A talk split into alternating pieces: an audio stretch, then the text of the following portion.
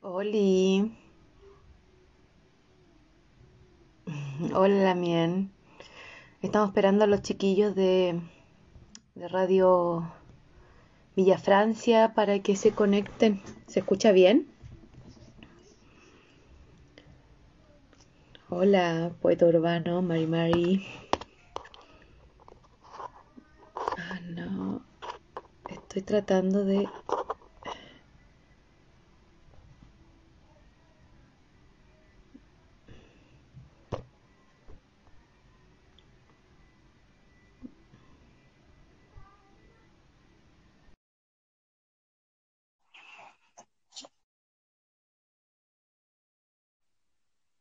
Estamos esperando a Villa Francia que se conecte. Ahí está. Hola, Hola, ¿cómo estás? bien, ¿cómo están ustedes? Bien, espérame que me acomodo. Estábamos con Mm, problemas del momento del internet y todas esas cosas. sí, sí. ¿Se escucha Ah, bien? ya. Sí, te escucho bien. Te escucho súper bien yo. ¿Tú me escuchas bien? Sí. Ya estamos haciendo los ajustes. ¿Cuál? Bueno, lo voy a desconectar un ratito, creo que ahí va a quedar mejor. Sí, como que el molde de los cables son complejos. Como que ¿dónde dejamos? no habían pensado en que íbamos a ocuparlos tanto. Mm, Hola, gente, ¿cómo está?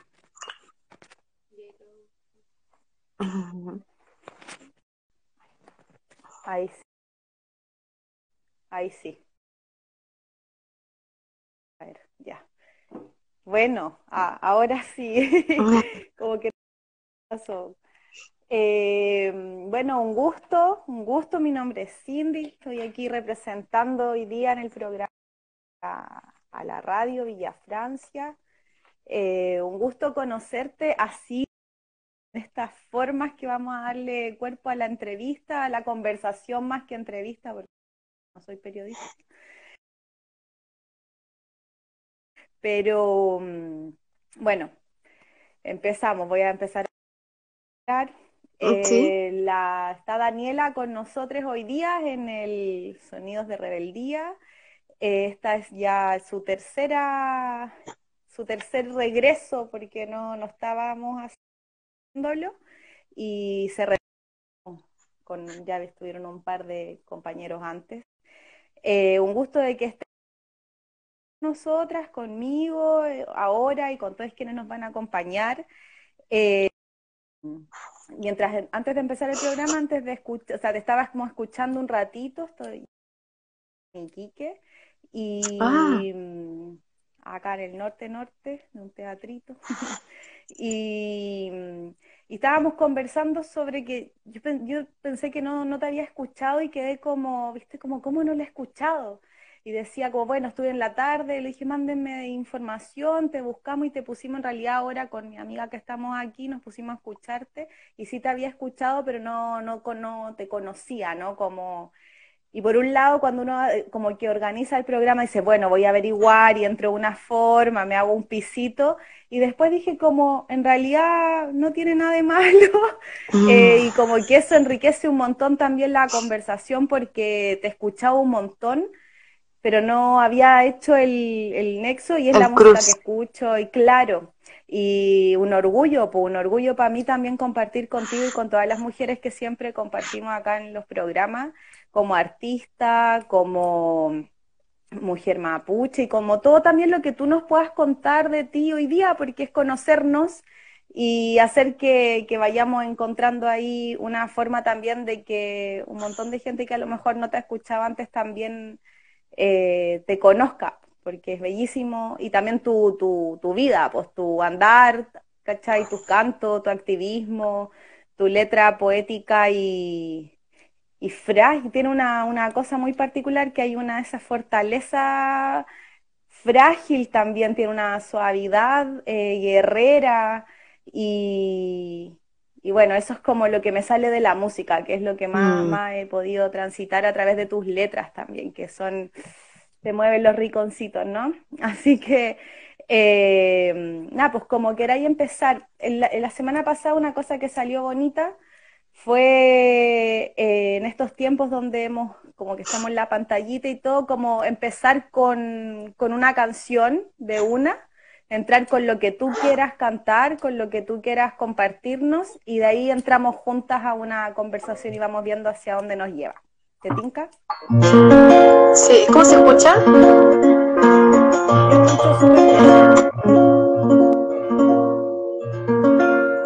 Vamos a cantar una canción que yo le hice, bueno, no tan solo en la memoria de mi abuelo, sino que la memoria de muchos y muchas que tuvieron que emigrar del sur a Santiago por un Gualmago empobrecido, por una ocupación forzosa, una invasión. Esta canción es como el anhelo de volver hacia el sur querido. Se llama Cerca del Toltem. Se escucha toda raja, dicen que son lindos.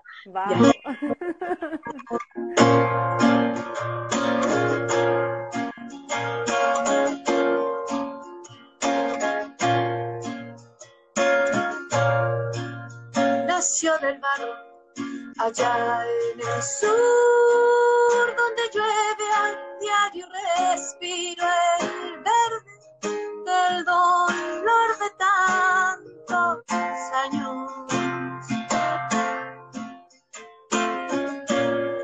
Sembró siluetas de un bosque amargo lleno de cadenas y se vino al norte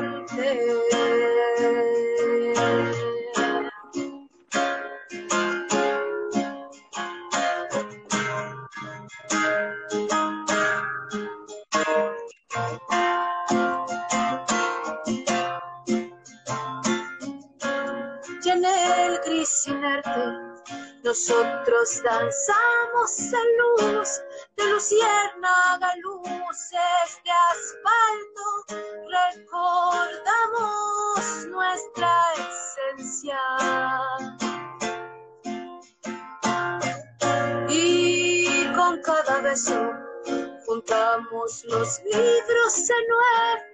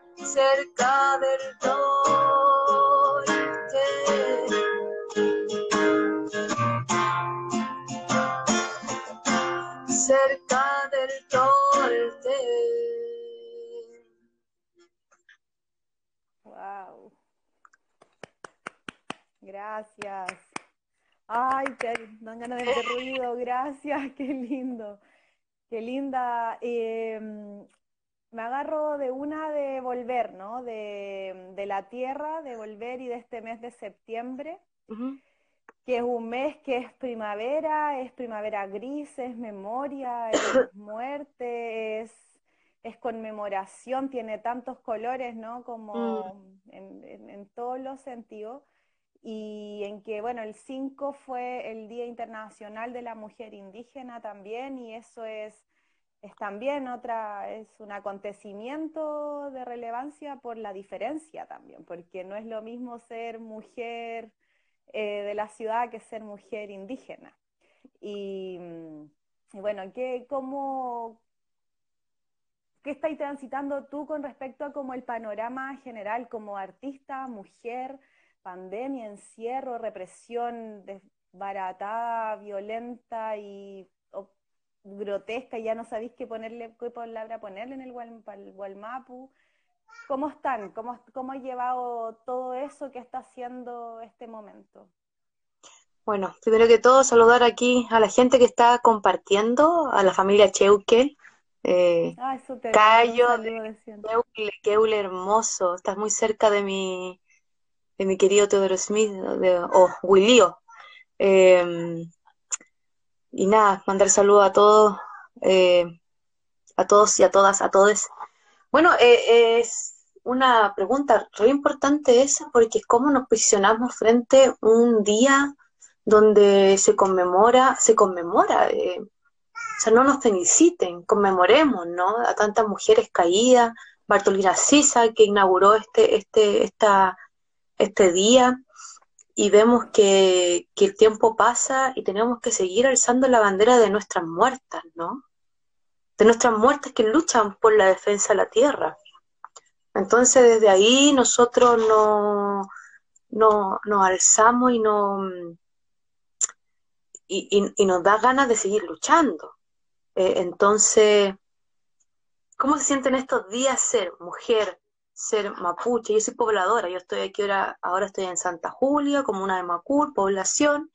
Soy madre también, em, mujer, em, feminista, eh, antirracista, anticolonial y antipatriarcal. O sea, soy muchas cosas, lo cual me deja dentro de un porcentaje pequeño de, de, colectividad que lucha, ¿no? Entonces, bajo, bajo esas premisas, eh, no nos queda otra que, seguir luchando, porque hay tantas cosas que no han cambiado ni ahora, desde la colonización. Em, entonces, y aparte que ya, ya ser mujer es difícil, o sea, están matando mujeres todos los días, y una gran cantidad de mujeres, y eso habla, y solamente por ser mujeres, entonces la violencia patriarcal, los femicidios están ahí, eh, nuestra violencia como mujeres desde la tierra, desde pueblo en resistencia, es mucho más compleja porque no tan solo nos matan por ser mujer, también nos matan desde nuestras espiritualidades, ¿no?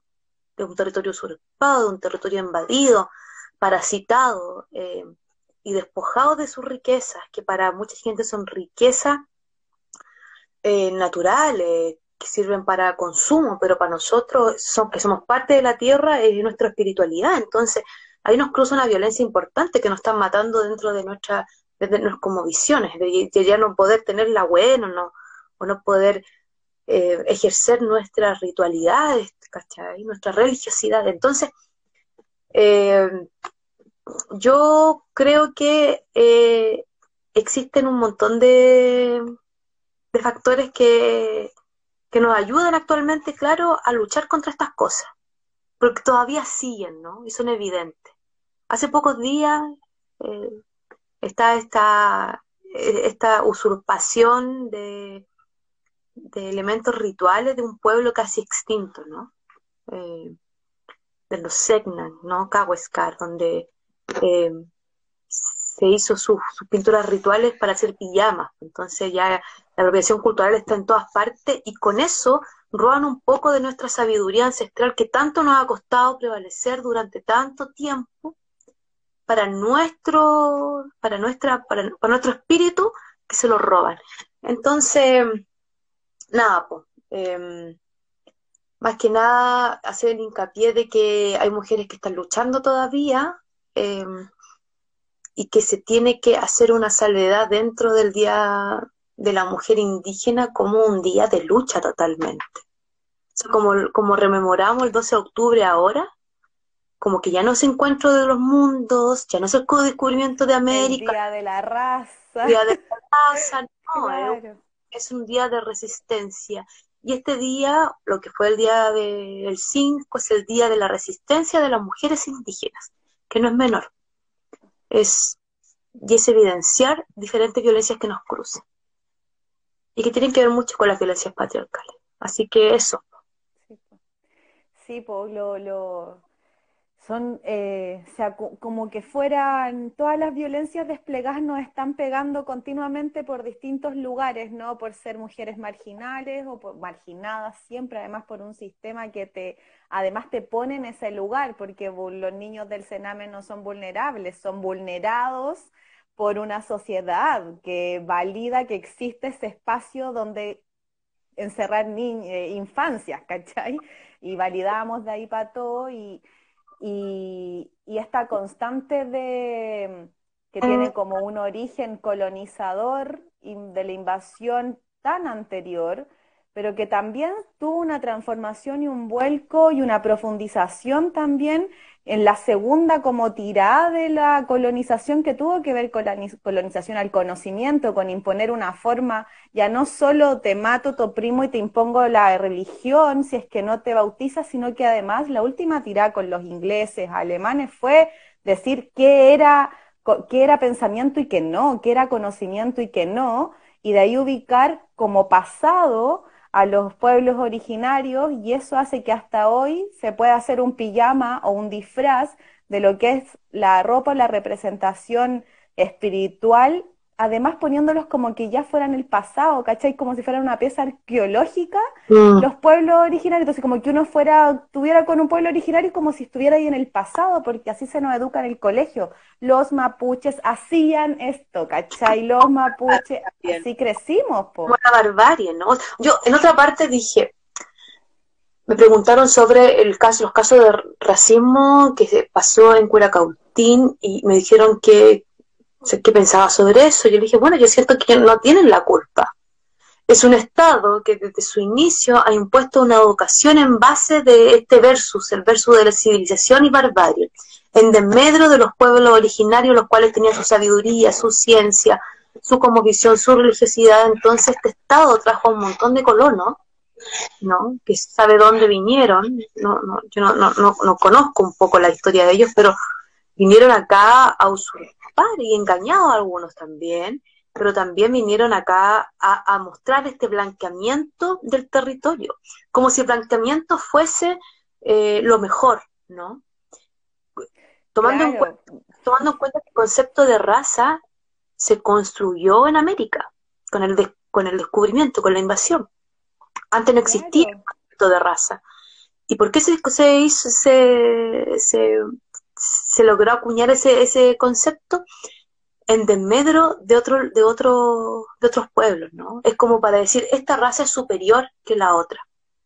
Eh, para hacer estas relaciones eh, claro, porque que justo fue toda la etapa colonizadora a África, a la India, bueno, acá, que eran todos los científicos también organizando el pensamiento, ¿viste? Como el iluminismo ahí, y, ahí decir, separar en razas el mundo era la posibilidad de decir, se estaban preguntando tanto y respondiéndose ellos mismos con su verdad religiosa de ese Dios cristiano que tenían, opresor y el que cargaban tanto, que tuvieron que para darnos respuesta no podíamos ser lo mismo, ¿cachai? No podíamos ser lo mismo que los bárbaros, los salvajes, entonces andaban ubicando en lugares, los antropólogos de esa época eran terribles porque lo único que se dedicaban a hacer era... Eh, a, situarte, ya este pueblo logró, logró, ¿cachai? Ya tiene estos avances tecnológicos en relación a lo que ellos tenían, que era lo máximo, supuestamente, pues entonces de ahí medían todo y después lo otro era lo otro, pues, ¿cachai? Todo era mm. diferente a mí y nunca algo similar, ¿cachai? Una negativa a la diferencia en vez de una potencia que era lo que se había antes. Pues. Igual el concepto de raza, ¿cómo veis tú que hay igual una como una reapropiación de, de, una, de algo que fue un término a lo mejor opresivo en un momento, también es tomado por los pueblos indígenas, por ejemplo, de Abya y, y, el, decir soy, tengo raza, también ha sido una forma de reapropiarse de la, de la palabra opresiva. Sí, sí, yo no soy muy partidaria de eso. Yo creo que la raza no sí, existe. porque hay como dos posturas, claro. Sí, sí, sí, Yo creo que la raza no existe. Lo que sí existe es el racismo, ¿no? Eh, yo creo que existen los pueblos. Eh, ¿Cómo vamos a, delimitar a la gente por su raza? Eso no existe, porque son pueblos. Están los mayas y los mayas están con diferentes denominaciones, como los mapuches, ¿no? Yo hace, hace poquito tuve la ocasión de, bueno, de estar con una, con un montón de mujeres mayas, pero cada uno tiene sus denominaciones. Mayas man, eh, por ejemplo, o y los mapuches, están los mapuches huilliches. Son pueblos, somos pueblos. No somos, no somos raza. Yo siento que, que acuñar esos términos eh, no, no me parece de cierta forma. Lo que sí existe es el racismo. Eh, y, y nada, yo igual eh, comprendo cierta gente que acuña esos términos como para la autodefensa, ¿no? Eh, lo mismo que acuñamos los mapuches con el concepto de nación, pero el concepto de nación es unos conceptos creados imaginados para poder apropiarse de los territorios, conformar territorio y sin importar que era un territorio que existaba diferentes culturas, ¿cachai? Entonces, mm, pero nosotros lo acuñamos porque queríamos, te- queríamos ser una nación para el diálogo con la otra nación y ese diálogo que sea eh, horizontal, no vertical, como siempre, lo, como siempre ha sido, pero es un término político. Ahora yo creo que el, Ah, el concepto de raza también es un término político, un término político desde la élite, ¿no? Nosotros somos una raza superior, ellos son la raza inferior, por eso me cuesta mucho como, como pensar la raza Esa como un- reapropiación, claro. claro. Sí, sí. Eh, ¿queréis que otra cancioncita Ya, pues. Escuchar?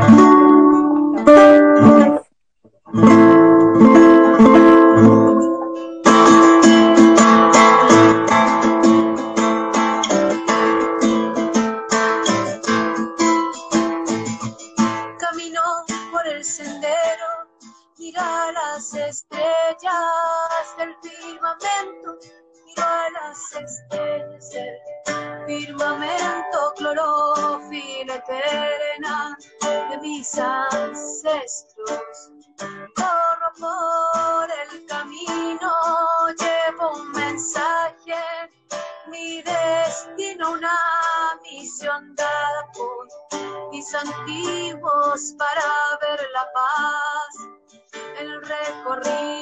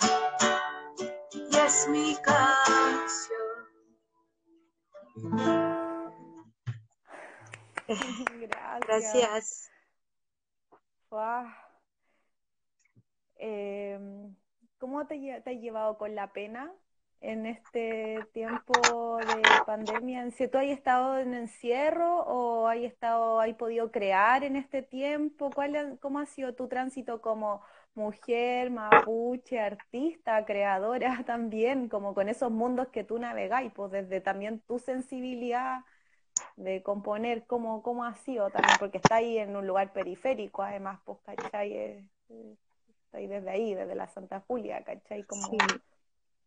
Es que para mí ha sido bastante raro, porque en, eh, en noviembre pasado, eh, en pleno estallido y antes de la pandemia, yo tuve un problema de, de salud, eh, me dio peritonitis por una negligencia médica que me obligó a estar en mi casa. Entonces estoy encerrada desde noviembre.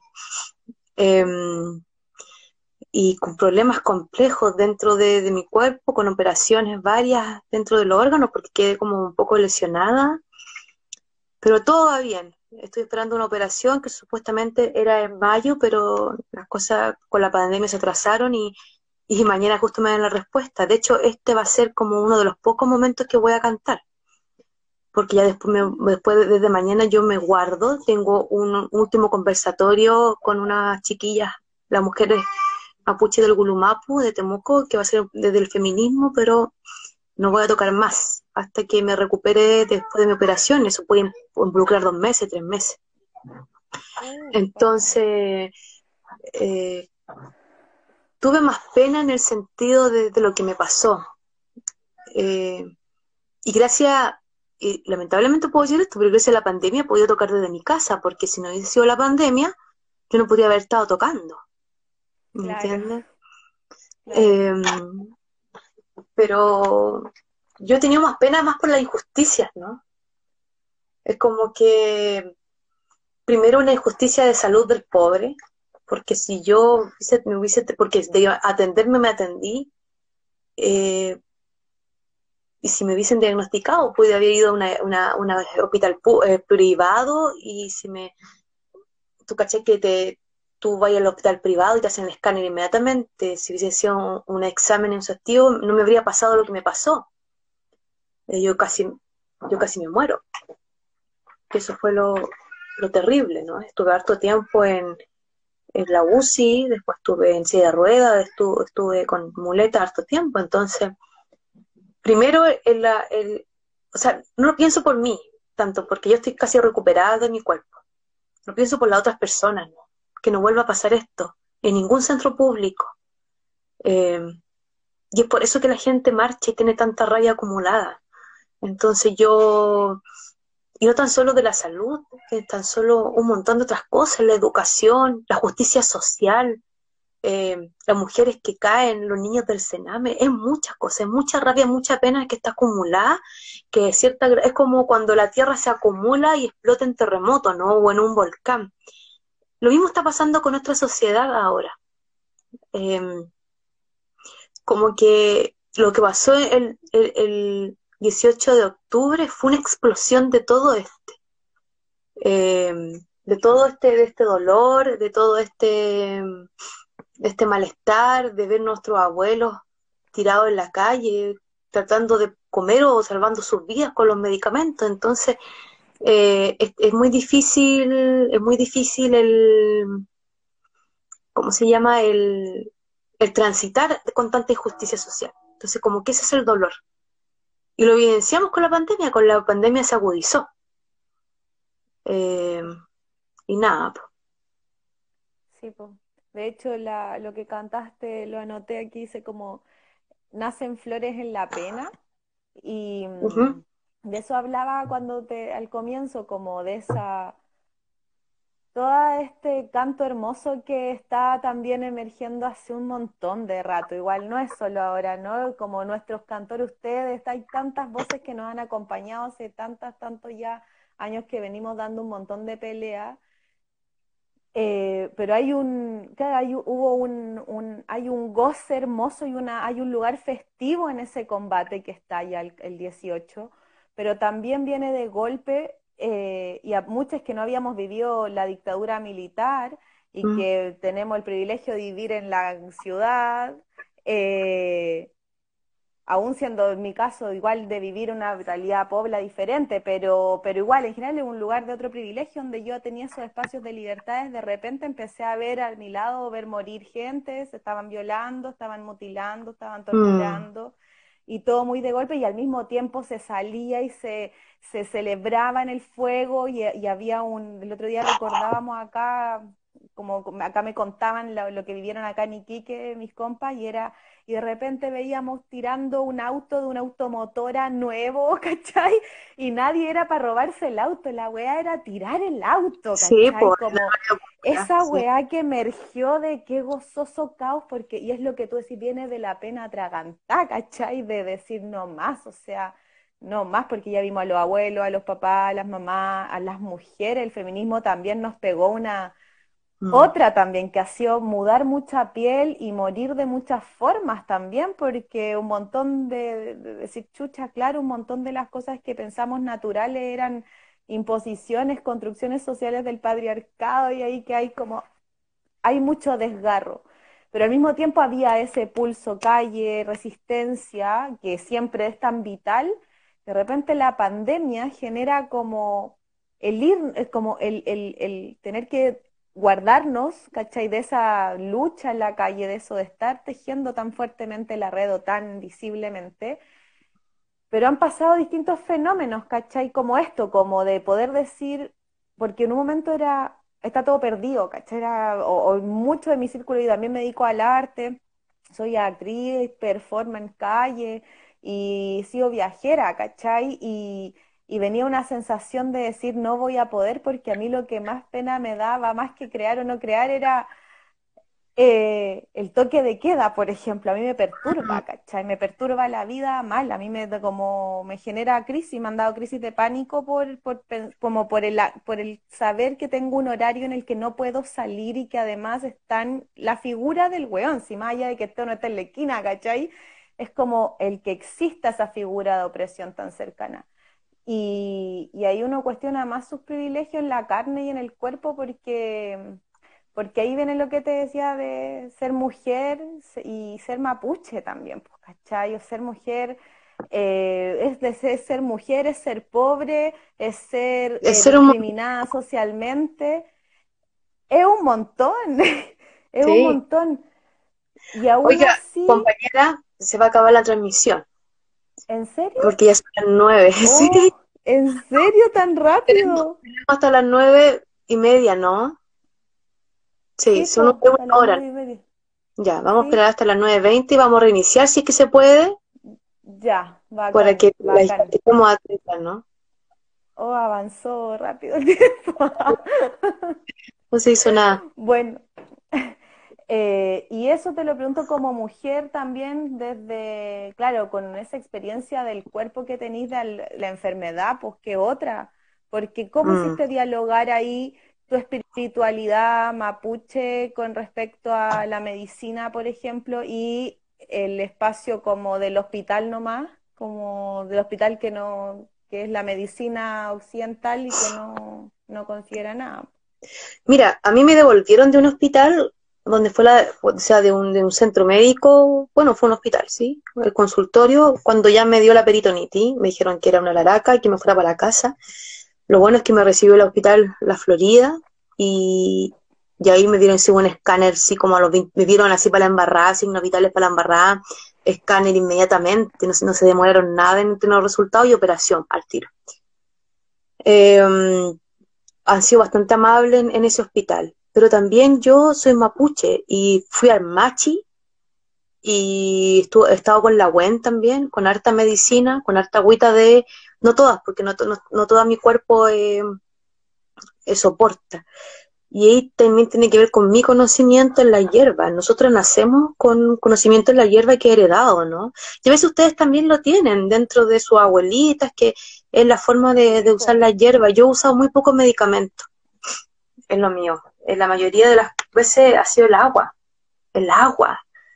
El agua estuve tomando desde mi operación, mi papá, o bueno, nosotros también mandamos a pedir eh, agua de vertiente de mi tierra, ¿no? Em, entonces, tomé agua de vertiente mucho tiempo. Así que no, el agua me ayudó un montón. De hecho, y he estado plantando muchas cosas, como que he tenido fuerza, de donde no sé dónde la saco y he armado el huerto como nunca lo había armado antes, eh, con harto la buen, con harto la buen. Y eso es importante, por reconocerse de la tierra. Y la pandemia ha ayudado mucho a la gente a reconocerse de la tierra, ¿no? Han comenzado eh, han, comenzado a, a, hacer huertos comunitarios y eso es maravilloso. Sí, Así que. Mucho huerto y también mucha relación como en, en lo cercano, ¿no? Como, aunque no tengáis el espacio para la huerta, hubo como un movimiento de ir al contacto con, los elementos, ¿cachai? Mm. Básicos de nuestra existencia y a necesitarlos, como a mí en, medio de, una crisis así de, de, ah, de mucho mareo así emocional, fue eso, agarrarme de, dije, no, mi, mi, abuela me había mandado de Curicó unas plantitas en encomienda, que son las que a mí me hacen bien para la guata, y me las mandó en servilletas húmedas para que yo tuviera tiempo de que llegaran y plantarlas, ¿cachai? Claro. Y por encomienda, weón, así ya lo estábamos dando todo mi abuela. Está bien, y me llegan y, y ahí colar tierra y me puse a limpiar tierra, limpiar tierra, limpiar tierra, ¿cachai? Y, como, y ahí generé el pensamiento y nada, decidirme de Santiago, como que encontré un un lugar también, como me dio mm. claridad y decir, ok, este arte está premiando un montón también, pues, ¿cachai? Este encierro aquí, edificio, ciudad, ya. Y bueno, y fue a tomar decisiones. Y eso también es un aprendizaje que estamos recordando también nosotras, pues como mujeres, eh, de, escuchar el, el, conocimiento de nuestras mujeres, de, nuestras, digo, nuestras en ese sentido de ancestras, ¿no? Que de ahí... Y si, y si no están... Y si no están es poder volver a pasar por el corazón, ¿no? O sea, comprenderse desde que hay una memoria desde, la, desde las venas, no desde la sangre, y esa memoria está. Hay que reconocerse nomás, hay que reconocer un poco ese, ese, esa sabiduría que está en ti, pero tú la has olvidado. Yo siento que eso es súper importante, la memoria de la tierra. Em, volver a la tierra es como volver a lo que se nos ha robado, a la raíz, se, nos robó eso, se nos robó ese conocimiento, se nos dijeron, eh, se nos dijo, tomen todo esto está rápido, eh, a su, no sé, pues, tómenlo a su disposición, la farmacéutica, todo, ¿cachai? Entonces, reconocerse como desde raíz es como, yo soy capaz de plantar un, un poco de papa, sí, con una papa usted hace pueden salir hasta 10 papas en una, en una sola mata. ¿Cachai? Y puedes tener papa tú y tu vecina. Lo comunitario también se ha recuperado. Yo eso me he fijado con el, con el estallido social, lo comunitario se ha tirado para arriba. Y eso, eso es muy bonito, eso es muy lindo que la gente vuelva a eso. A, lo, a la memoria de la mi abuela tenía contacto con las vecinas, se, repartían plantas, comida, eh, bebestibles, un montón de cosas, cosas que nosotros no tenemos ahora no tenemos idea de lo que le pasa a la familia. O lo que le pasa a la vecina. Y ahora también se ha comido por esa organización, o sea, la pobla, si no es, la olla común la que se organizó en dos días y de repente se replicaba, se replicaba y se armaba. Vamos a cantar, dale ahí una canción. Voy a cantar, alguien pidió Co ahí. Bueno, quiero saludar a toda la gente que está en la transmisión. Hay palabras muy bellas, pero también hay palabras muy feas. Tienen que hacer un colado ustedes a su gente que no, está. pero mira, como tú abriste el, el, yo, si yo lo hubiese abierto, ¿Ya? Yo estaría bloqueando directamente, pero como tú lo abriste, no puedo yo bloquear a la gente, creo. A ver, voy a probar, porque no, pero no te directamente... porque la gente que está hablando, hay mucha gente del sur que manda saludos, yo me encanta leerlos, pero hay gente muy pesada también aquí. Sí, no olvídate, yo hago programa los jueves, que es un programa feminista. Ah, no sabí, no sabí lo que... La sí, no sabí. O sea, de hecho sí sabí. Lamentablemente. Lo único que puedo decir es que el, el, apruebo va a ganar igual. va a haber. Bueno, canción y hablamos del apruebo también y entramos ahí a qué onda de eso. Ya, bacán. Sí. Ya, dale.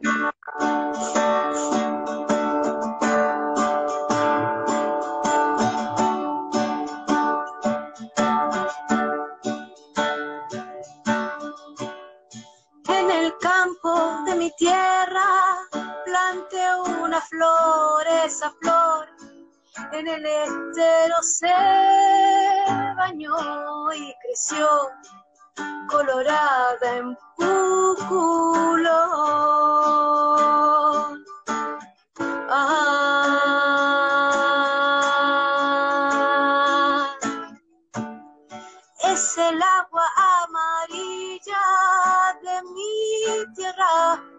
Que adornan pajaritos que al cantar en mis cuerdas me invitan para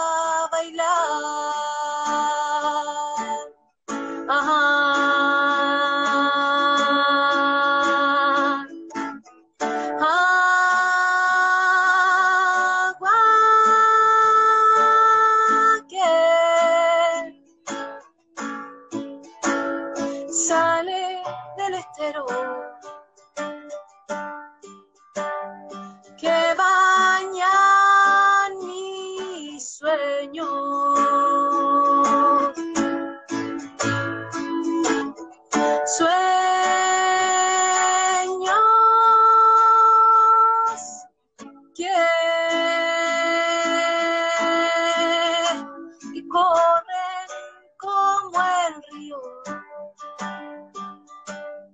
de mi tierra vivo.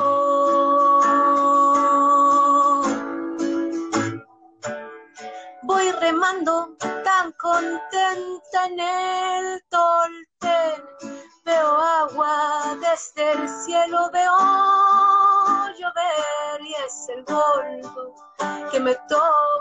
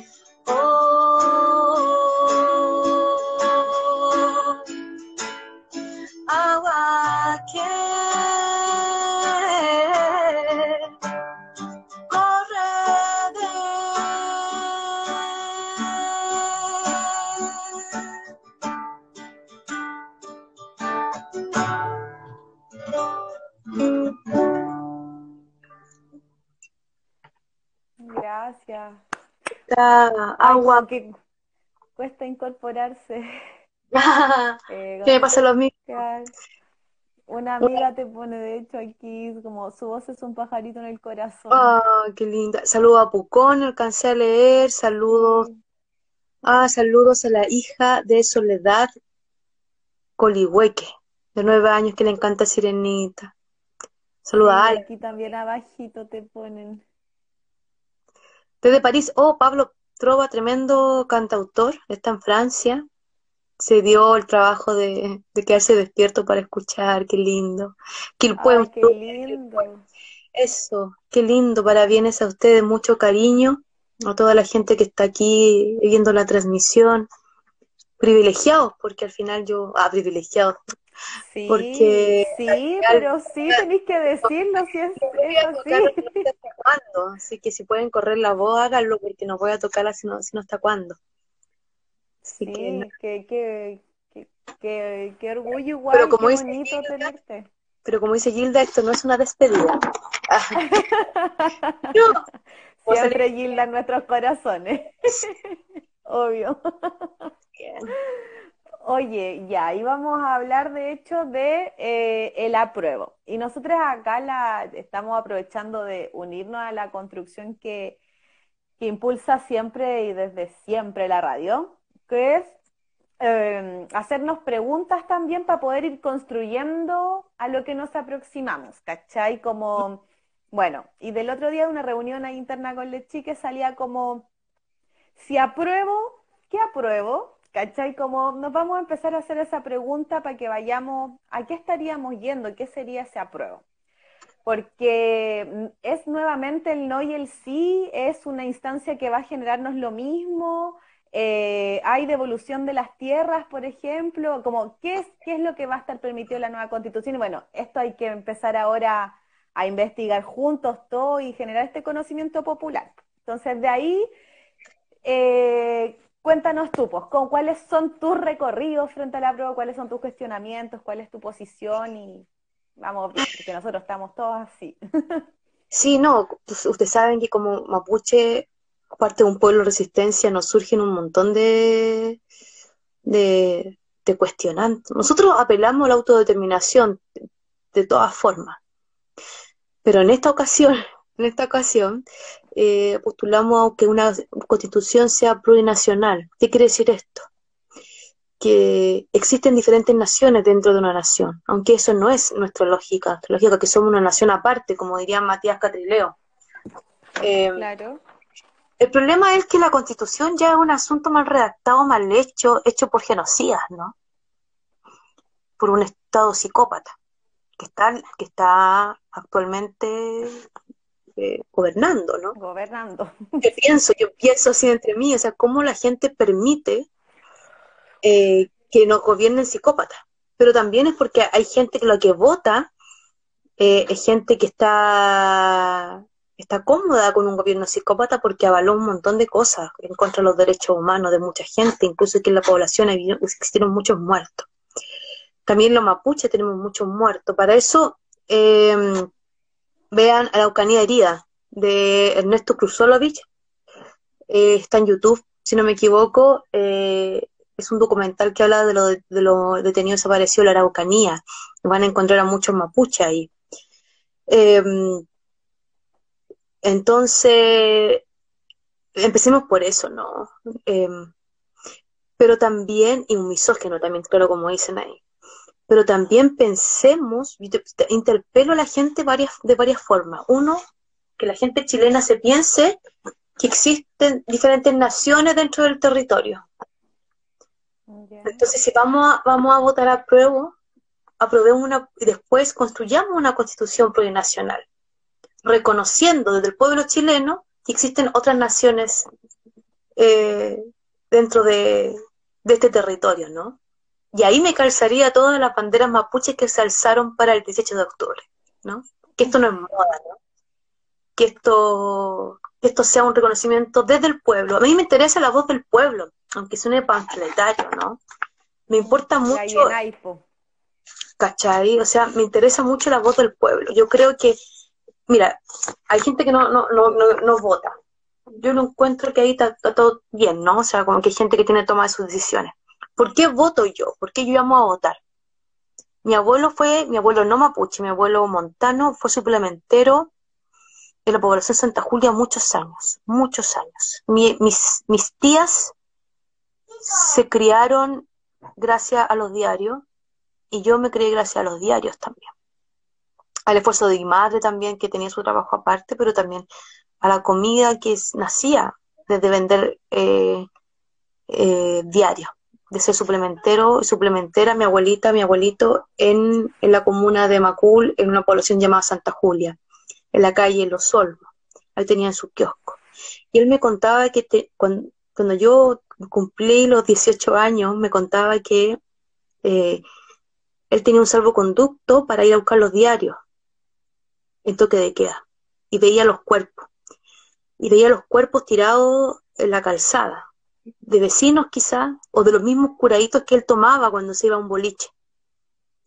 Y tanto que les costó recuperar el voto, que aunque a mucha gente no vale nada, pero la única forma de que esta gente nos siga gobernando, ¿no? Por ahora, ¿no? Hasta que logremos encontrar alguna vez en la vida una forma de representatividad, eh, que yo siempre a lo comunitario, la asamblea, soy de esa, de, ese, de esa línea, pero siento que si ahora de que algo sirve a votar, es para sacar a los tiranos del gobierno y para sacar de cierta forma esa gobernabilidad en base del terrorismo de Estado. Porque está todo mal pensado en este país. Carabineros de Chile es una empresa de destrucción contra el pueblo. ¿Mm? Una constitución que tenemos, una constitución colonial, patriarcal y racista. Eh, está pensada desde la élite, ¿no? Eh, pensada para los poderosos. La, la Araucanía está lleno de gente del latifundio, ¿no? Eh, pensado en el desmedro y pensado en la explotación de nuestros recursos, que para mucha gente, como para la gente mapuche, es vida, es, sustento, es espiritualidad. Eh, que mira como que ni siquiera mira como indio porque no estamos dentro de una constitución, no existimos, somos todos chilenos y eso no es verdad. Eh, aquí existen otros pueblos, están los Aymara, están los Rapanui, están los Cernac, los Kaweskar, que aunque dicen que están extintos, están, están ahí, los descendientes. Y los descendientes son parte de ese pueblo, independiente que quieran eh, borrarnos de los libros de historia, ¿no? Estamos ahí. Y aunque dicen, oye, pero tú soy descendiente, porque esto... No, loco, si somos, estamos ahí. Y vamos a seguir por mucho tiempo, ¿no? Y, y nada, pues la nueva constitución tiene que ser construida por el pueblo. No hay otra forma. Claro, pero me, me uno obviamente a, todo lo que a lo que dice en el sentido de cómo, cómo hacia dónde tendría que ser esto, ¿no? Hacia dónde tendríamos que construirla.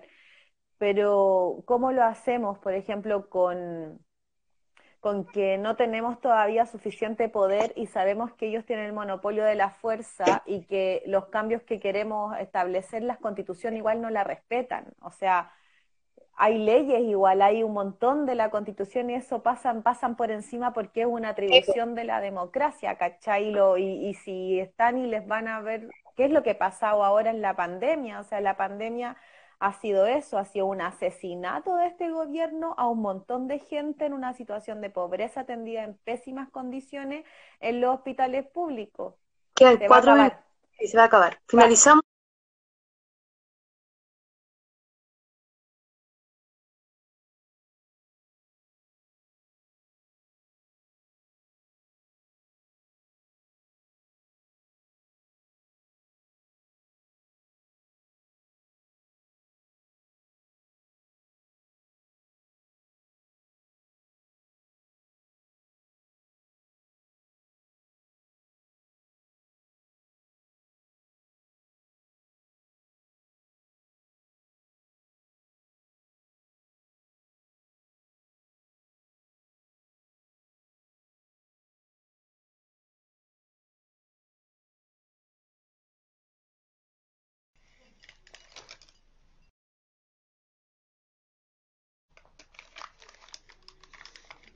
Volvimos, volvimos. Esperemos que eh, Radio Villa Francia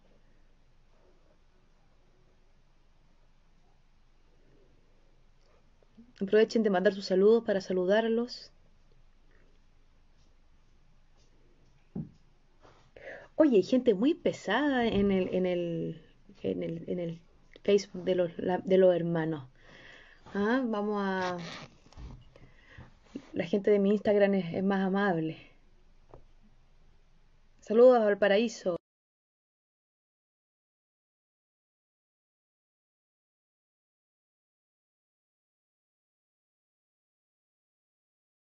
Saludos Mewin, amor eterno Mewin, qué hermosa, qué hermoso pueblo es ese, hermoso mar.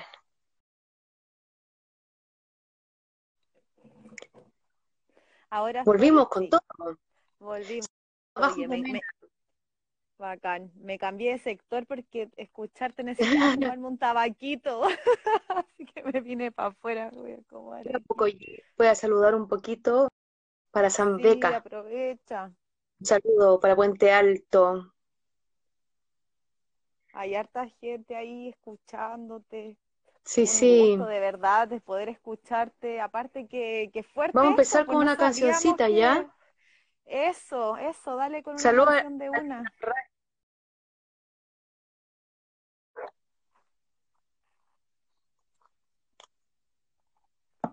Se llaman Sirenitas, querido. No, Ay, no. ¿Qué es Valquenitas? Eh, al Valle no... Ah, espérate, me voy ducto. Muy bien. Saludos desde los Andes, Valle de Aconcagua. Ah, maravilloso. Saludos para allá. Aquí tengo mi cuntrún. Vamos a cantar una canción con cuntrún. Pongan su historia. eh, que estamos acá. Saludos a Luis, Argentina. A Iquique. Sirenita, sirenita, mi amor, sirenita. Sí, ¿no ves que la gente ahí uno piensa que, no, que todos subieron de peso en la pandemia? Valle de Zapa. Yo no, yo he tenido que un estricto. claro, y con el tratamiento que te hiciste, me imagino. Sí, quiero puro comerme un completo, hermana. Pero puedo. El completo Ya, deseo. vamos a cantar una Vamos. canción para... eh, pasó agosto y agosto es el, es el mes de Macarena Valdés Muñoz, en la conmemoración del femicidio empresarial de nuestra hermana. Y yo hice esta temita que se llama Denuncia. Eh, vamos a cantar esta canción para los defensores y las defensoras de la tierra.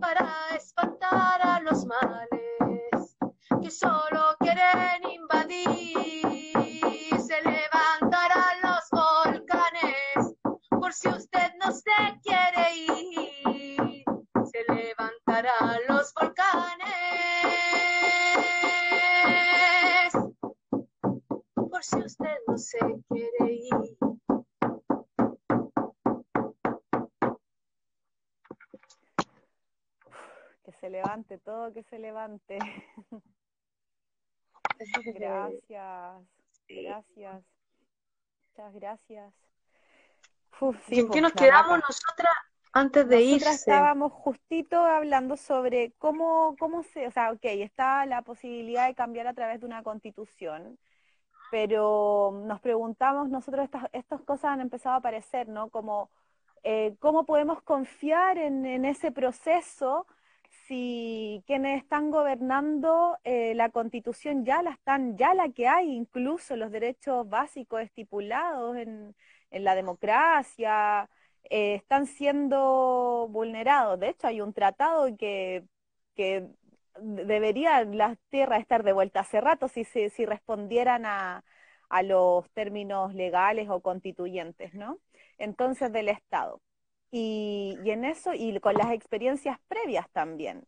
Entonces, ¿cómo, cómo confiar? Pues es difícil confiar en un proceso que, claro, nos tiene la fuerza de, de, pide organización, pide vigilancia, pide que nosotros estemos demasiado despiertas, despiertos, de que cómo, cómo confiar, ¿no? En que este proceso puede, puede ser algo en lo que nos lleve a un lugar yo, yo confío más en, la fuerza popular, ¿no? La Yuma que se levantó para el 18 de octubre, yo confío en el pueblo. Yo confío que el pueblo va a hacer valer una constitución nueva, porque ese pueblo la va a construir, ¿no? Supongo. Es difícil confiar. Nosotros ya sabemos en carne propia cómo, cómo los territorios eh, son usurpados. Sabemos también que este Estado no, está ratificando los mismos convenios que ellos firman, ¿no? Lo, conocemos, ¿no? Yo siento que la clase política actualmente está mal puesta ahí. Son tipos que, yo lo digo, así, hay, hay muy poca gente ahí que está con un verdadero pensamiento de mm, ayudar al pueblo, ¿no? Los demás están ahí apernados, se preparan toda la vida para hacer clase política y vivir de nosotros, vivir de nuestro sueldo, de nuestros impuestos. Eh, y quedarse con mucha plata y ganan mucha plata. Yo siento que la gente que tiene que estar ahí tiene que ser gente elegida por el pueblo, pero ahí que tenemos que cambiar un montón de cosas. Pero yo, yo confío en que la gente se va a levantar, que el pueblo se va a levantar de nuevo, ¿no? Y que, mm, y que va a haber un futuro que, que nadie va a poder legislar sino que el pueblo exija primero. O sea, el pueblo va a exigir. Em, o sea, yo igual tengo, tengo un sueño, como decía Luther King, ¿no? Pero yo confío en el pueblo más que nada. Yo creo que por, por algo se empieza, ¿no? Una nueva constitución sería una, un tapar la boca a todas estas personas que han defendido esta constitución genocida. Sería como una venganza, ¿no? Eh, pero yo no creo en la clase política, yo creo en el pueblo. No, pues claro. Yo, creo, yo creo en mi, en mi, dirigente, en mi dirigente de la Junta de Vecinos, yo creo que en los colectivos, en que cinco personas pueden hacer más, más cosas que un simple caudillo, ¿no? Yo creo en eso. Eh, y siento esperanza en el pueblo. Yo sé que, yo creo que en, en todas las instancias que podamos estar, estemos. Y si no se puede estar, hay que obligar para estar, hay que obligar, hay que obligar a, los medios para que estemos, ¿no? Claro, acá eh, Carlos dice, por ejemplo, pone, eh, es la misma institucionalidad la que dirige el proceso y eso ya no es confiable. ¿Lux y Gomate van a respetar una nueva constitución? No sé, pero yo creo que el pueblo yo creo que yo confío tanto en el pueblo que yo sé que el pueblo se va a interiorizar con las cosas, ¿no? Nunca pensamos, nosotros nunca pensamos que iba a pasar eh, lo que pasó el 18 de octubre. Lo soñábamos, pero no lo pensábamos. Y que fueran los secundarios que hicieron esto, o sea, las fuerzas de los secundarios, me da esperanza. Me da esperanza porque estos cabros se la saben por libro. O sea, puede llegar alguien de TVN y que son, sabemos que son medios que son, son manipulado, lo sabemos muy bien, a entrevistar a un secundario y el secundario puede volarte todo lo que es tu idea, o sea, para no decir otras cosas, ¿cachai? Pero yo en las nuevas generaciones tengo esperanza en las nuevas eh, generaciones, pero yo creo en el pueblo, ¿no? Creo que sí, yo soy, yo soy totalmente asambleísta, comunitaria, tengo todo eso son una herencia de nuestro pueblo. Si, si el pueblo chileno mirara un poquito cómo, cómo se conforman las visiones de los pueblos en resistencia, se daría cuenta que lo comunitario es fundamental como paradigma. Yo no puedo estar bien si mi, mi, vecina no está bien, ¿no? Porque somos parte de una sola comunidad, de un solo cuerpo. Esa es nuestra cosmovisión. Se ha perdido, se ha perdido, porque la colonización penetró mucho dentro de nuestros pueblos, pero todavía queda algo ahí. Lo comunitario está, está muy presente. Y recuperemos eso primero, recuperemos eso eh, como si fuese una consigna. Eh, a mí, y, hay, esto es una interpelación que no lo hago tan solo yo, sino que un montón de hermanos y hermanas, que cuando nuestros muertos son muertos, poco se sabe o poco se, se alza la gente, ¿no? Eh, cuando, hay, cuando nosotros convocamos una marcha, la gente no se suma tanto, ¿no? Deberíamos, deberíamos ser un pueblo completo, ¿no? O sea, mírense el rostro en el espejo o mírense un poquito donde vino su abuela, su abuelo. Se van a dar cuenta que de dónde venimos la gente pobre, ¿no? La gente pobre viene de los pueblos empobrecidos por la élite. Eso hay que saberlo, es la historia, es la historia, o sea, es cosa de... Eh, de preguntarle al abuelo, a preguntarle a la abuela de dónde se vino, cómo lo hizo, de un campo empobrecido, los temas de terreno. ¿no? La recuperación de la memoria y el estar constantemente recordando como, como un pasado vivo que nos da certeza hacia el final.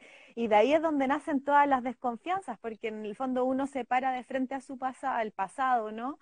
Y es lo que nos tiene aquí, nos da algún panorama y existe esto, o sea, en el 73, como ponía Carlos ahí, no hubo una fuerza, incluso teniendo un gobierno popular elegido popularmente con un proyecto. O sea, eso es, eso, es lo más fuerte. El otro día escuchaba en un conversatorio a varios eh, eh, señores y señoras grandes ya, que hablaban muy emocionadamente al finalizar una, una obra a propósito de los 50 años, eh, muy emocionadas y emocionadas lloraban diciendo como a nosotros nos arrebataron una forma de vivir en la que estábamos creyendo, o sea, estábamos haciéndolo.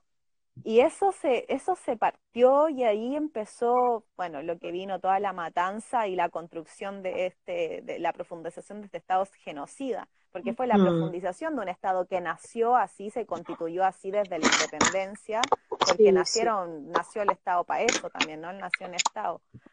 Entonces, claro, el tema de la prueba, o sea, es, claro, es un proceso además como en el que nos une, que nos enaltece, pero es necesario, creo, tener una lucidez y una fuerza organizativa más potente de poder a quienes todavía no, no se han plagado de esto o también se cansan en esta lucha, porque hay un montón de una clase social, que es la clase media, que tiene ciertos otros privilegios también, que la prueba es como que hay de nuevo como delegarlo, ¿no? No hay como un cambio a lo comunitario, una perspectiva de verdad de cambio más, más, más profunda.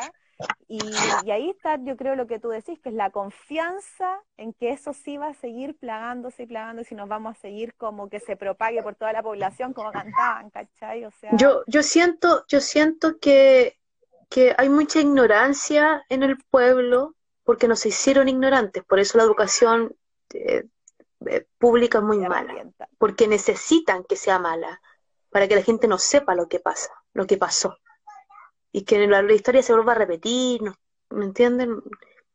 La educación chilena está creada para que sea mala, ¿sí? No hablo de los profesores, yo digo porque yo estudié pedagogía en historia, lo digo porque los currículos y todo está pensado, los, los bajos recursos, eh, la educación de, mercantil que hay está creada para que el pobre sea ignorante. Por eso es importante, es importante los conversatorios de historia que se están dando, ¿no?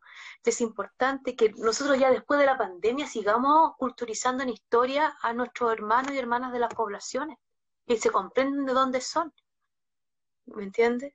Eh, no somos un pueblo que nace ignorante, somos un pueblo que fue creado ignorante. Claro. Entonces, eso es importante comprenderlo. La educación mala y pésima chilena es para mantenernos ignorantes, para que ellos sigan en el poder.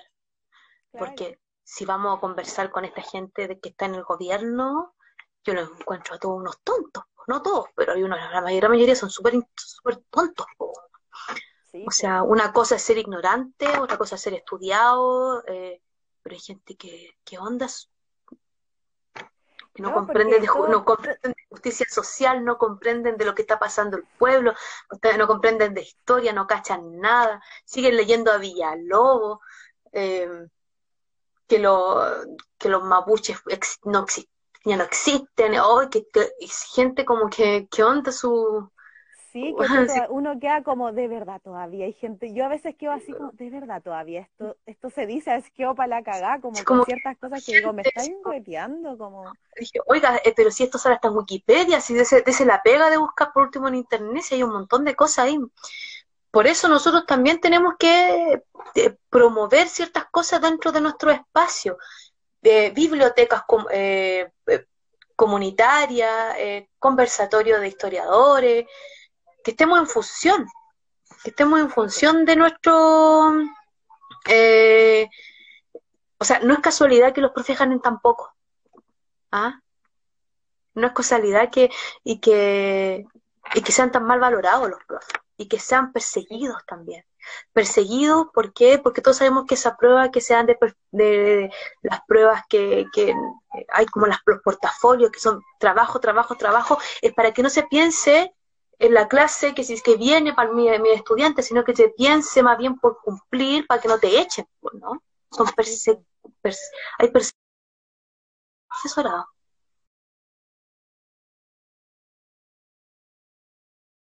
Este momento.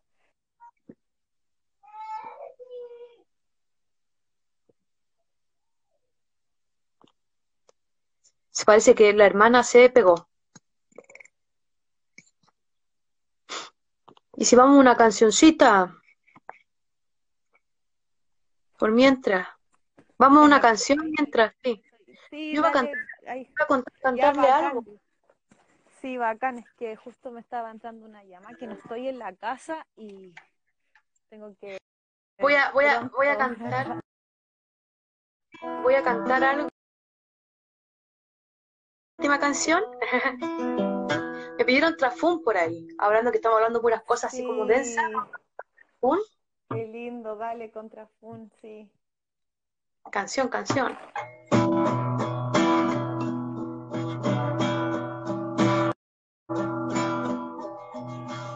Para que, para que escuche la guitarra.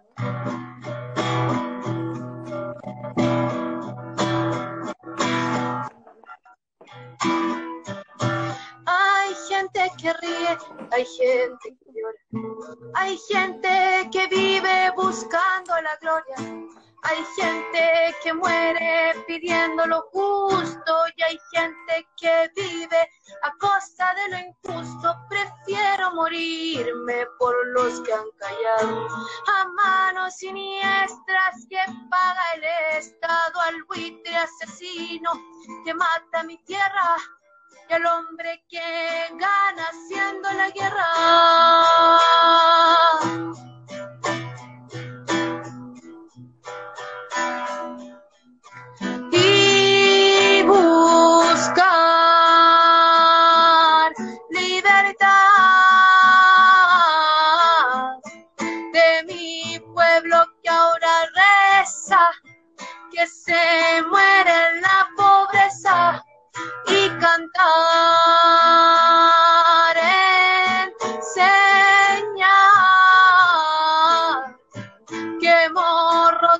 Let's go.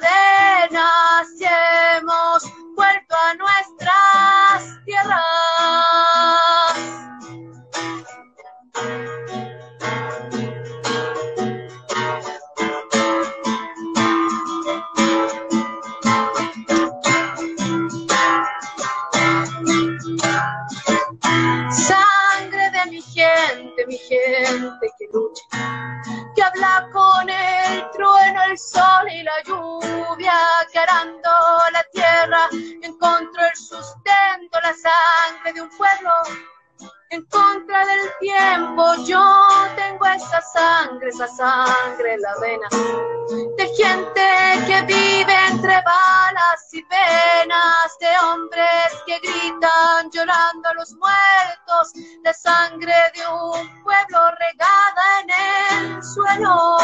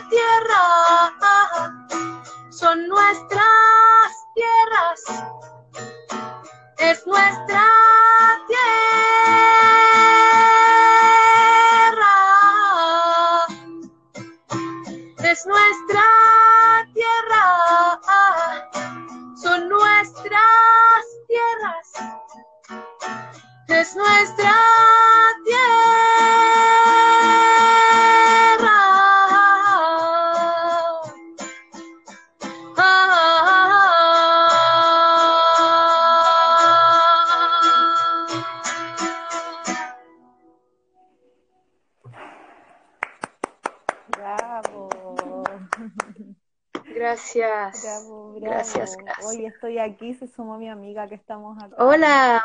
Hola, linda. Gracias. Hermosa, hermosa tu voz. Gracias. Tu música, tu canto. Mm, gracias.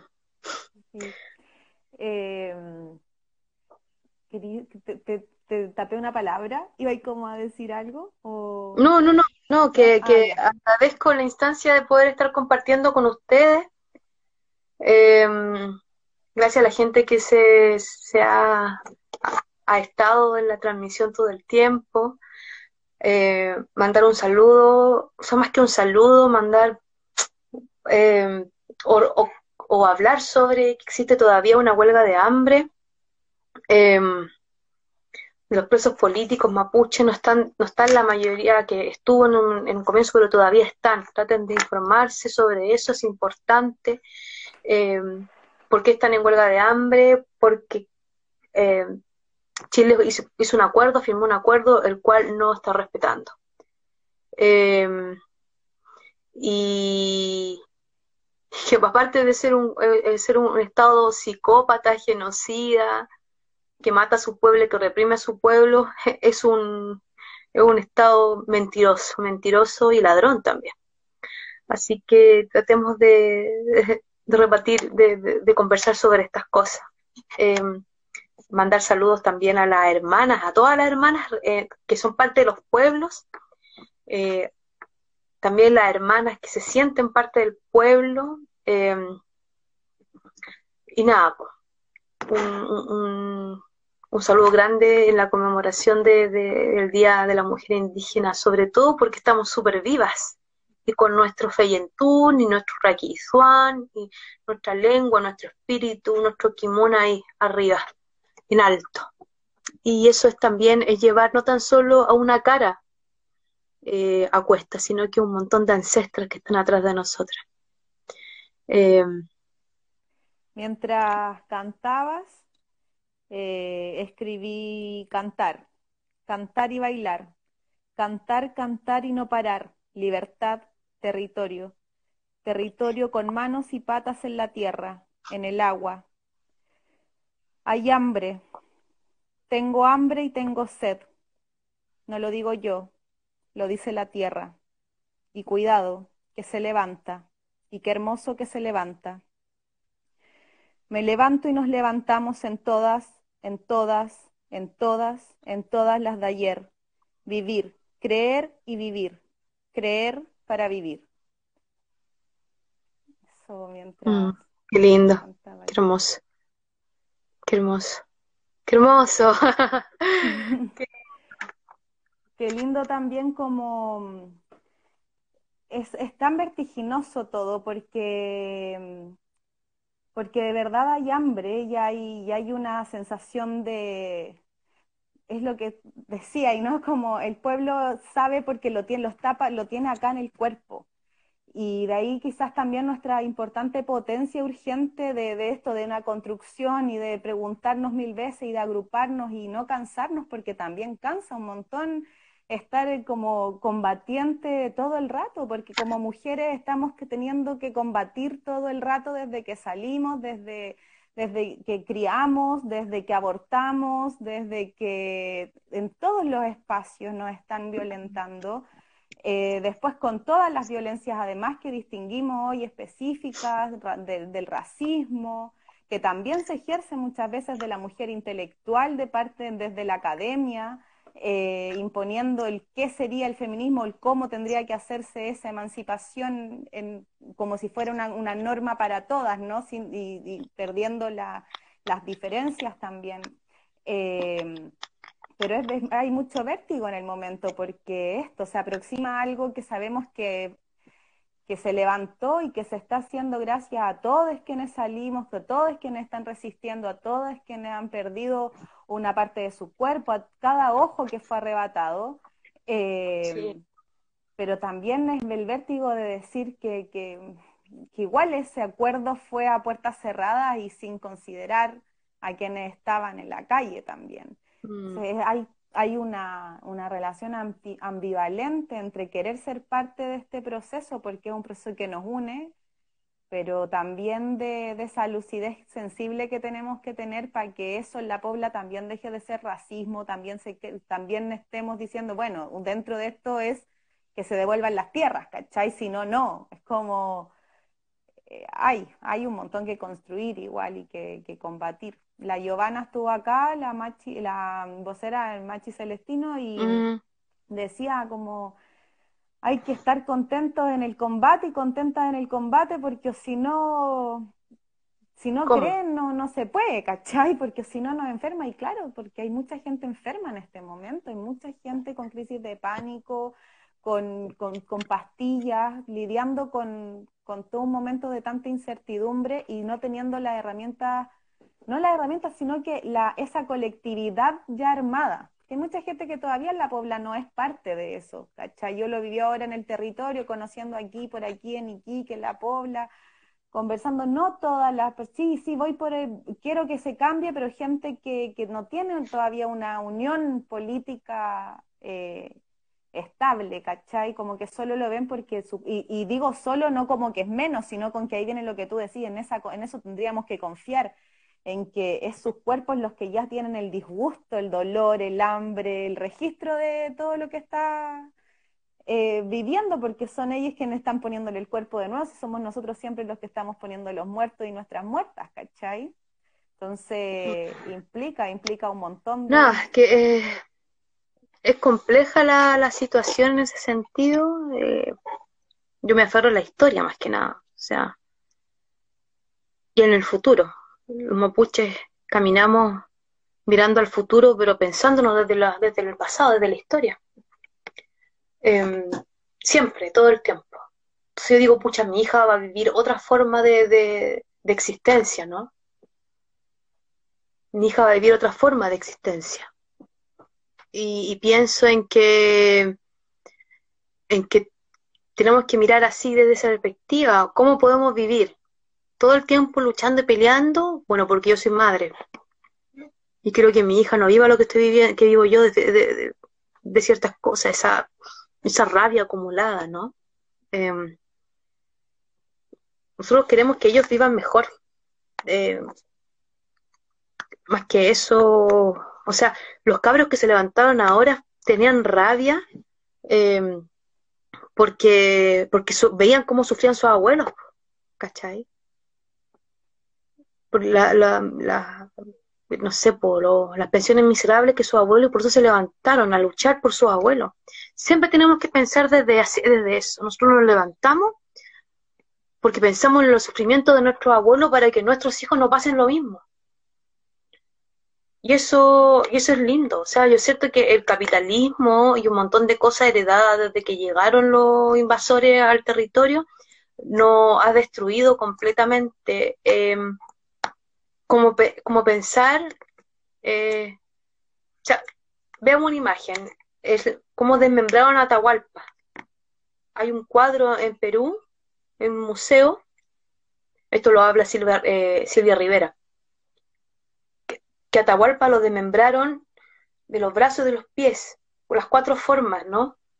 El, el suyo son cuatro formas, somos cuatro. Cuatro, eh, los pueblos originarios de, este, de este lado pensamos en cuatro, somos, por eso el cultura está dividido en cuatro, esta es una cuestión muy filosófica. Pero cuando llegaron los colonizadores, nos partieron en cuatro. Partieron nuestros brazos, partieron nuestras piernas, partieron nuestras cabezas. Desmembraron la comunidad. Y cuando desmembran la comunidad, desmembran el origen, el cooperativismo, eh, el amor a las otras personas. Y nos volvieron individualistas. Dejemos de pensar así. Dejemos de pensar en, en ser individuales. Pensemos que si vamos a luchar, vamos a luchar por nuestros hijos, por, nuestro, por nuestros abuelos, por los abuelos de otras personas y por los hijos de otras personas. Y eso, y eso es lo principal.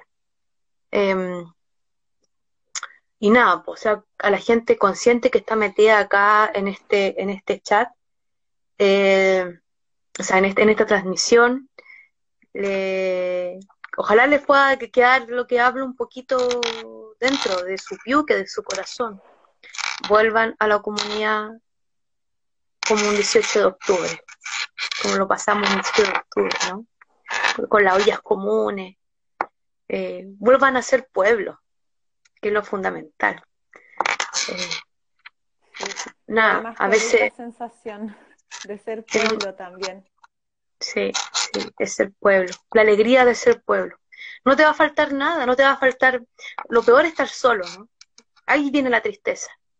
Pero cuando somos pueblo, sabemos que podemos, somos masa, y cuando sabemos masa, sabemos que podemos triunfar. Y que la revolución tiene que ser con todos, todas y todes, todo el tiempo. Y decidiendo todas, todos y todes, en comunidad. Si no, no. No más caudillos, no más eh, eh, dirigentes individuales. Pensemos en el pueblo, en la comunidad que eso es lo importante, es lo que podría dejar y lo que voy a seguir diciendo, ¿no? Eh, pensemos como fueran nuestros abuelos para pensar cómo queremos que, eh, que, queden, que, se queden nuestros hijos, sí, en nuestras hijas. Es una transformación eh, a las bases de la cosmovisión occidental y alterar ese episteme que nos colonizó desde nuestros adentros por lo rico que se siente, porque hay una certeza en el cuerpo también de no sentirse teniendo que vérmelas por mí misma, ¿no? Una creció con la madre diciendo como, sintiendo una frustración personal por lo que, por, porque no podía pagarse el doctor o porque no podía pagarse la educación en la casa, una frustración personal cuando, cuando era algo que nos que nos estaba pasando a todos y eso ha sido bello hoy también, de decir, ah, no solo la endeudada era yo, no solo la, la víctima de negligencias era yo, no solo esto, que era como con, con lo que crecieron muchas de nuestras madres. En mi caso me pasa con esa noción de, de que había un fracaso personal y en, en, esa soledad también psicológica, en vez de decir, no, mm. calmado, hay cosas culturales que podemos superar si vemos que en realidad hay algo que, no, que nos acontece y nos aconteció y que podemos modificarla y, y hay un cambio en los, en los sentimientos, en las emociones que tiene que ver con el egoísmo, porque uno escucha a gente de 50, a veces 60, mi viejo el otro día como, no, no, no va a ser, no va a cambiar nada, y fue como en un momento decir, loco, todo, ya, así es tu pensamiento, pero no me lo digas, porque no lo quiero escuchar, No quiero escuchar nosotros, no hay una creencia en eso. Yo siento que nuestra, nuestras abuelas se criaron en un patriarcado muy, muy violento y no vieron otra forma de, de, de concebirse como mujer. Pero el patriarcado va a caer, eso lo tenemos claro con todas las chiquillas que están, que están, que están marchando, ¿no? Sí, hay un libro muy bueno que se llama, está, está, en, está para descargar sí, en internet, se llama La creación del patriarcado, la tesis de Lerna Gardner, que es una historiadora gringa, parece no sé si es gringa o es, inglesa. El asunto es que habla de que el patriarcado es un hecho histórico. Y como todo hecho histórico, hechos históricos lo pueden hacer caer. Yo estoy súper segura que todas las marchas que están existiendo alrededor del mundo es un hecho histórico fundamental de organización de mujeres que están haciendo caer el patriarcado. Cada vez que le llegan a una vecina y usted en vez de hace callado, usted llama o, va en ayuda a la vecina, eso es un grano de arena que hace caer el patriarcado. Y el patriarcado como... Sí, y, ya no, es no aguantar. ya es, es solidarizar con nuestra hermana. Ella es, la que cayó es mi hermana. No es una mujer así. Es mi hermana. Entonces, eh, eh, es, re, lindo pensarse desde ese aspecto, ¿no? Eh, eso, más que nada. Sí, hoy estaba mirando que siempre hay un, una hueonao entre medio en la radio. Siempre se mete una hueona, nosotros así lo, lo ah, chao, no lo puedo bloquear ahora, pero tú podís bloquear, nosotros lo hacemos. Nah, pero hay más, No, no, solo te lo digo como algo parte de la conversación de recién, como una de las potencias también hoy día es, es como decir, hay días que tengo energías para, para conversar del tema y hay como con gente que te está, con hombres que te están increpando violentamente, ¿no? Constantemente poniendo en juicio como que el feminista esto, que el feminismo esto otro. Sí, pero uno está acostumbrada. Que decir, no, chao. Acostumbrada a ciertas cosas, yo estoy súper acostumbrada y sé que cuando los perros ladran, sin desmerecer a los perros, pero cuando sé que los perros ladran es porque la gente va avanzando. Así que no importa, no se, no se preocupen, hay, mucha más gente hermosa en este chat, en esta transmisión, que merece ser leída que un tipo que está por ahí dando jugo. No les contesten, eso es lo más importante, no contestarles. ustedes se embarazan, tomen ácido fólico para que no salga como ese sujeto. Es importante. Muy bien. Oye, ya, pues vamos a ir terminando. Yo creo que nos acompañáis con la una amiga para escucharla. Voy a hacer la eh, última cancioncita. Em, ¿Me permiten contarle un EPU? Un EPU, una historia mapuche que nosotros creemos que es una historia y que sabemos que es una historia real. ¿no? Eh, voy a cantar la canción de la Wanglen, pero antes quiero contarles este peu para todos ustedes, aprovechando que estamos en la conmemoración del Día de la Mujer Indígena, de relevar a nuestras hermanas eh, que han caído por la defensa de la tierra y todavía nuestras hermanas que siguen luchando. Eh, quiero mandar un saludo fraterno, no sé si están, no sé si están en la transmisión, pero saludar a mis hermanas para que ustedes las sigan quizás en Facebook o en, en Instagram eh, a, mujeres que yo admiro mucho, a Ana Yao, por ejemplo, eh, Nati Yanquileo, eh, y a un montón de hermanas que están ahí eh, luchando por la mujer mapuche, siendo o no siendo feminista, que eso es importante, ¿no? Mujeres antipatriarcales. Eh, Antonia Buentecura también está ahí, y hay un montón de otras hermanas, a mí se me olvida ahora, pero bueno, para todas las chiquillas que están aquí, el EPU de la Wanglem. Dice nuestro Epeu que cuando la tierra no existía, existía solamente fuegos y piedras, el hombre cayó y se golpeó en la cabeza porque cayó de cabeza, cayó muy fuerte. Y al pegarse en esa piedra quedó aturdido. Al ver esto, Wanglen, una estrella que estaba en el cielo, Guanumapu, eh, bajó hacia la tierra transformada en mujer y empezó a parir todo lo que vemos, las vegetaciones, los bosques, los ríos, los animales, las cosas que comemos, las frutas. Em, y eso eh, hizo y creó nuestro, nuestro bien, toda la naturaleza que vemos. Después, Wanglen, al transitar por esta tierra, vio al hombre y lo vio ahí durmiendo y los amorrió para que despertara y el hombre no despertó. Entonces Wanglen se frustró y con sus lágrimas, porque le dio mucha pena, se hizo al mar. Después Wanglen se dio cuenta que el hombre no había que despertarlo, él tenía que despertar solo. Y con el brillo de sus dientes, porque se puso a reír, el hombre despertó. Cuando yo me paré en la Alameda a cantar esta canción en el 2019 en la marcha 8M convocadas por la 8M, viendo millones y millones de mujeres convocadas en contra del patriarcado, a no más violencia contra la mujer, en la defensa de los territorios, agua para los pueblos y un montón de consignas, yo vi millones y millones de guanglenes sonreír. Y todavía estamos sonriendo, ¿no? No tan solo para que despierte nuestro hombre, sino para que caiga el patriarcado. Voy a cantar la canción de la Wanglen, para terminar también.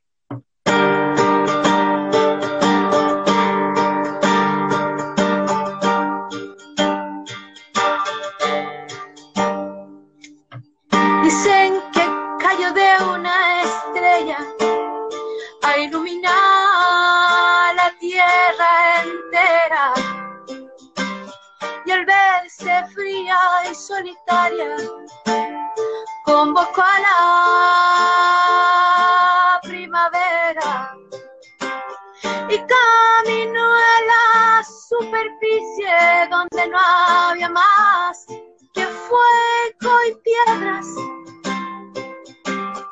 Despertó el sol con su sonrisa, pariendo ríos, bosques y selvas. La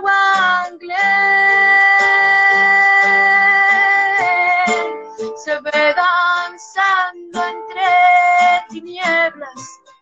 La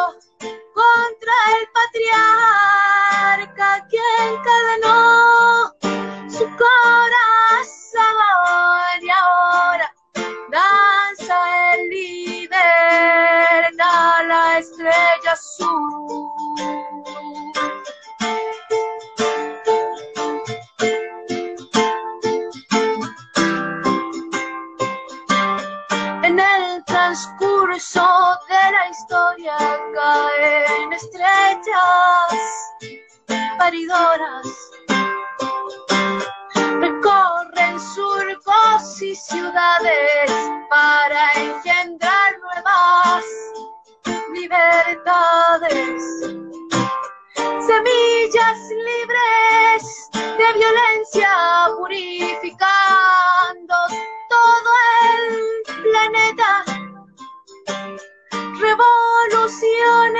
desde el vientre de una mujer que es de la tierra, la Wanglen se ve danzando entre tinieblas, la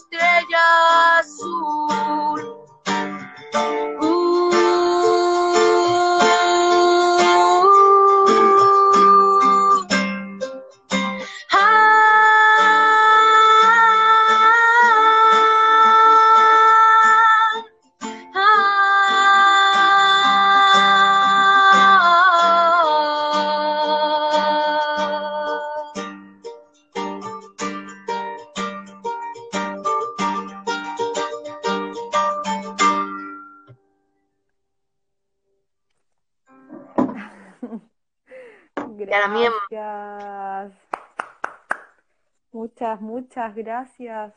Gracias a ustedes. Un abrazo grande a toda la gente que estuvo aquí en la transmisión. Eh, nada, qué lindo el Nutram, qué lindo el trabajo en este encuentro. Así que, y gracias por permitirme también hablar de estas cosas sin censura y eh, No, Gracias mucho. a ti por, por todo este rato, gracias por cantar también con lo importante que es hoy y bueno, el próximo, el último conversatorio que vaya a tener antes de estar guardadita ahí con la, Sí, con la voz. Eh, mucho aguante, mucho, mucho, mucho amor para ese proceso, Gracias. que sabemos que implica un montón el, pero vamos por, por nada, pues tu cuerpo está sanando y, y está fortaleciéndose un montón, sido un recorrido, pues no sana tan rápido. Así que Sí, yo estoy, estoy muy fortalecida, la verdad. Yo siento que todo va a salir muy bien.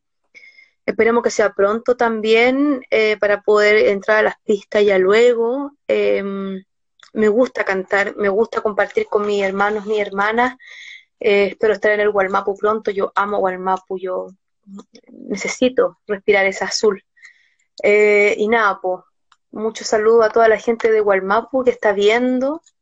Em, y a ustedes por permitir esta, esta transmisión. Esperamos vernos pronto también. Recuerden que mañana están en mi Instagram el, último afiche de, de un conversatorio que vamos a hacer con, las mujeres eh, autoconvocadas de, del Gulumapu, de Temuco, que son ellas. Y eso sería todo hasta nuevo aviso. Pero voy a estar totalmente conectada siempre. Eh, y voy a mandar saludo. A ver, un saludo a familia Huaracán, Jara desde la cisterna. Ah, saludos hasta la cisterna, un abrazo grande a todos ustedes y nos vemos, pues. nos vemos, Síganme, nos vemos pronto. en, en mis redes sociales, la gente que, que está de nuestro lado, si los demás Sí, busquen vaya a a la punta del Daniela, cerro. y a Leo, busquen que no, no la sigue y, y sí, para estar ahí y vamos, vamos que nos encontramos y que todo esto que estamos, estos encuentros así aún virtuales nos están haciendo mantener tejien- tejien- tejiéndonos, ¿no? Seguir Sí, tejiéndonos para que no pare. Así que muchas gracias por este ratito también con nosotras y por tu canto hermoso, bello que, que, que, la ne- que necesitamos, po, que nos necesitamos y eso es bello. gracias. Así que muchas gracias por compartir con Ya, pues, nosotras. gracias, nos vemos. Gracias, Chao. Larga vida a la radio. bien.